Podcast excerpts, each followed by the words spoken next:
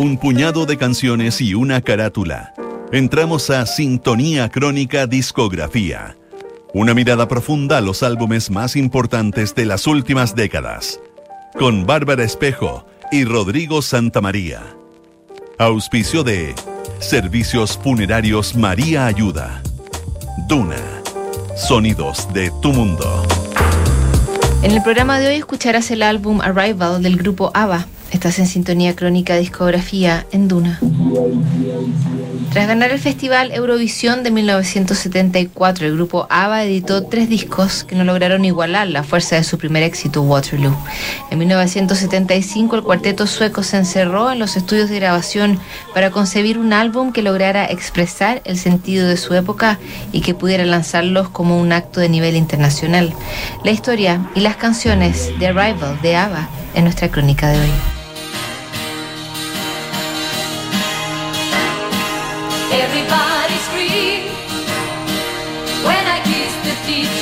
En 1976, el demócrata Jimmy Carter gana las elecciones de un Estados Unidos que tiene las heridas abiertas por su derrota en la guerra de Vietnam. Ese año, Steve Jobs y Steve Wozniak forman la compañía Apple en el garage de su casa, buscando darle identidad y diseño a los computadores personales.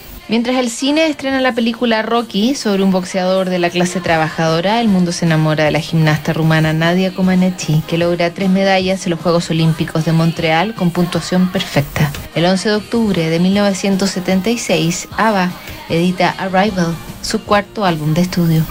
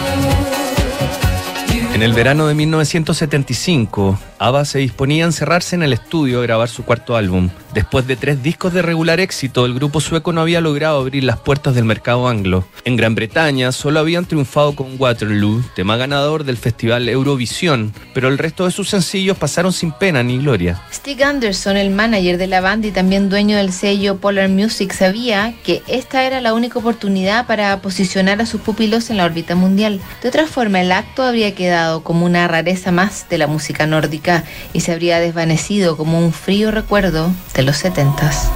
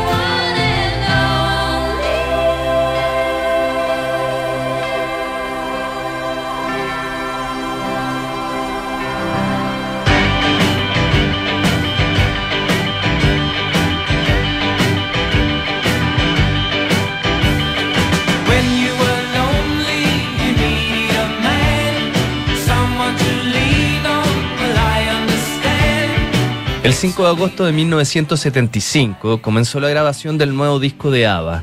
La estructura del grupo seguía siendo la misma de sus inicios. Benny Anderson y Björk Gullius funcionaban como el cerebro de la banda, alternando la composición, los arreglos y la producción de las canciones. La interpretación recaía en las voces de Annetta Felskuk y Anna Frida Lindstad, que en paralelo tenía una carrera solista. En las sesiones quedó registrada una canción en idioma sueco que Anna Frida pretendía mm, guardar para su segundo álbum, escrita por Benny Anderson, su pareja de entonces. Sin embargo, la grabación superó las expectativas y decidieron traducirla en inglés. Fernando fue editada como sencillo en marzo de 1976 y se convirtió en uno de sus mayores éxitos a nivel mundial.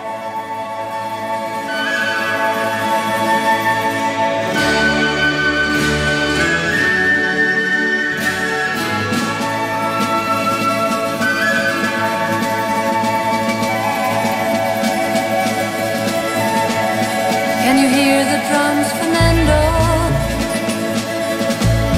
I remember long ago another starry night like this. In the firelight Fernando You were humming to yourself and softly strumming your guitar. I could hear the distant drums and sounds of bugle calls were coming from They were close now, Fernando. Every hour, every minute seemed to last eternally.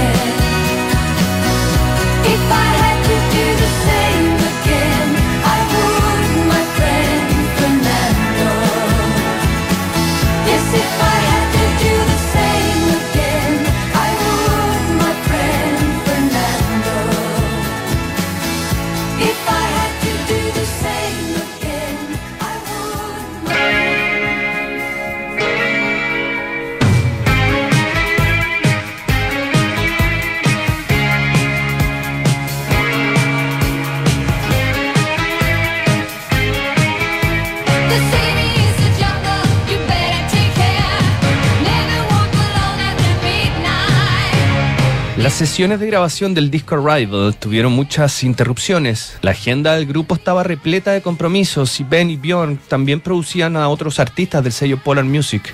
Por esos días viajaron a Estados Unidos por dos semanas y después a Gran Bretaña, donde el sencillo SOS de su álbum anterior logró entrar al top 10 de los rankings. Tras editar Mamma Mía, el último sencillo de su anterior disco, el escenario era bastante favorable para el nuevo trabajo de ABBA. Este éxito atrasó la publicación de Rival mientras cumplían compromisos por toda Europa con conciertos y especiales de televisión que les impedían volver al estudio. Finalmente, en marzo de 1976 y en medio de la ABBA manía, el cuarteto se concentró en terminar las pistas para comenzar la postproducción del álbum.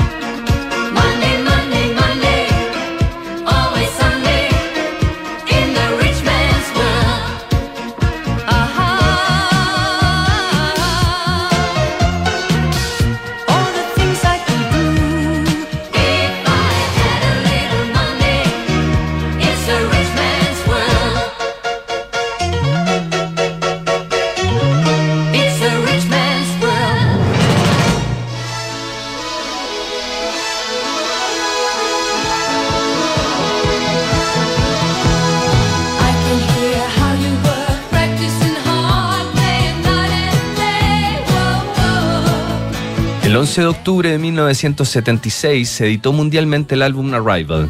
Además de la excelente producción de las canciones, el álbum era un trabajo inspirado en la onda disco del momento y en el Europop que sonaba en las discotecas. Ese oportunismo fue clave para que cuatro canciones del álbum entraran a posiciones altas en rankings que iban de Estados Unidos hasta Japón. La movida disco inspiró el mayor éxito de la banda, basándose en la canción Rock You Baby de George McRae.